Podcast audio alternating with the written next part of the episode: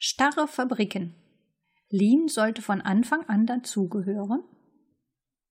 Um den Anforderungen des internationalen Wettbewerbsdrucks gerecht zu werden, setzen immer mehr Unternehmen auf eine schlanke Produktion. Doch die bestehenden Verfahrensmuster werden den Anforderungen nicht gerecht. Zu Fabrikplanung und Lean. Der hart umkämpfte Markt stellt immer höhere Anforderungen an Firmen, die produzieren. Eine breite Palette von Produktvarianten, hohe Qualität und marktgerechte Preise. Um diesen Herausforderungen zu begegnen, setzen viele Unternehmen auf schlanke Produktionsmethoden. Allerdings scheitern die Fabriken oft an mangelnder Flexibilität, um dem Veränderungsbedarf gerecht zu werden. Infolgedessen werden Lean-Verbesserungsmethoden oft nur auf der untersten Produktionsebene der Fabrik eingeführt. Eine Studie zum Thema Lean Factory Design greift noch weiter und behauptet, dass die vorliegenden Vorgehensmodelle in Sachen Fabrikplanung der Herausforderung nicht gewachsen sind.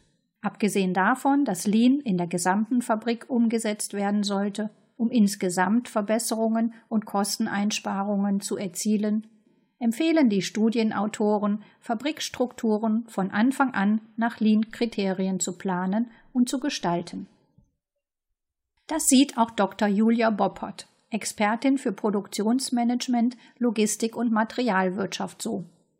Sie war selbst schon an mehreren Fabrikplanungsprojekten beteiligt. Für neue Produktionsanlagen in der Automobilindustrie oder der chemischen Industrie. Für neue Logistikzentren, aber auch für Umbauprojekte und Umstrukturierungen in bestehenden Werken. Die Branchen, die auf eine entsprechende Fabrikplanung angewiesen sind, sind vielfältig aufgestellt.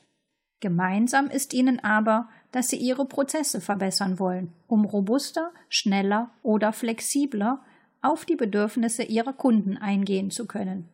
Und dabei möglichst ein verlässliches Arbeitsklima schaffen, beschreibt sie weiterhin. Dabei glaubt sie fest daran, dass Lean die essentielle Basis für Fabrikplanungen sein muss. Schließlich stellt man mit den Ergebnissen der Gebäude- oder Layoutplanung auch die Weichen für die Prozesse der kommenden Jahre, fügt sie hinzu.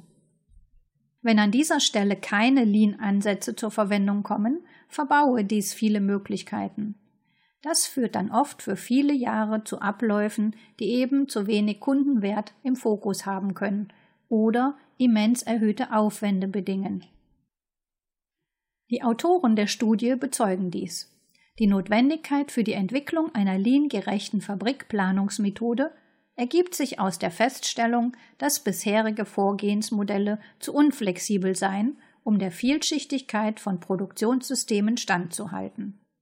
Sie würden die Fabrikplaner vielmehr zu Ergebnissen führen, die im Widerspruch zu den Prinzipien der schlanken Produktion stehen. Dementsprechend betont Julia Boppert die Wichtigkeit eines Lean Mindsets bei den Beschäftigten eines Unternehmens. Vor allem aber dessen Verinnerlichung bei den Entscheidungsträgern. Dies beginnt bei den Lean-Prinzipien und der Fokussierung von Wertstrom etc. Umfasst aber auch wichtige Aspekte wie die Unterscheidung zwischen Prozess- und flächenoptimaler Planung und vieles mehr. Dabei empfindet sie es wünschenswert, wenn in der Planung die Entscheidung für die beste Variante aus Prozesssicht getroffen wird und nicht für die billigste Lösung die dann oft zu immensen Mehraufwänden oder Problemfeldern im operativen Betrieb führen kann. Diesen Fall beschreibt sie anhand eines Beispiels ausführlicher. So würde man zum Beispiel aus Prozessgründen gerne ein Durchlaufregal wählen, bei dem man einen Weg hinter dem Regal zur Befüllung und zusätzlich vor dem Regal zur Entnahme benötigt. Dafür kann man aber ohne großen Aufwand ein- und auslagern. Die Alternative, die aus Kostengründen wahrscheinlich priorisiert wurde, wäre dann gegebenenfalls ein Fachbodenregal mit Ein- und Auslagerung auf der gleichen Seite. Die Konsequenz dieser Entscheidung für die Einhaltung der First-in, First-out-Methode beispielsweise müssten immer erst die älteren Produkte entnommen, die neuen dahinter eingelagert und die älteren dann wieder davor platziert werden, beschreibt die Expertin weiterhin. Der zusätzliche Aufwand im Betrieb ist also enorm und auch das Fehlerpotenzial steigt deutlich. Genau diese Überlegungen an vielen, vielen Stellen müssen in einer guten Fabrikplanung berücksichtigt werden, um auch möglichst gut im laufenden Betrieb profitieren zu können, ergänzt sie schließlich. Ein interessanter Artikel, der im Fachmagazin Factory Innovation erschienen ist, ergänzt diesen Gedankengang. Um diese Philosophie in die Fabrikplanung integrieren zu können, muss zunächst ermittelt werden, welche Anforderungen Lean Production an eine Fabrik stellt. Damit die einzelnen Stationen der Fabrik auf die Vermeidung von Verschwendung ausgerichtet sind. Wie bei Julia Boppert geht es auch bei Factory Innovation zunächst um die Anforderungen an die Fabrikebene Raum und schildert, dass darin uniforme, ordentliche und ergonomische Arbeitsplätze im Sinne der Lean Production geschaffen werden sollen. Einheitliche und saubere Arbeitsplätze schaffen Klarheit im Arbeitsbereich, erleichtern die Arbeit und reduzieren die Fehlerquote in der Produktentstehung.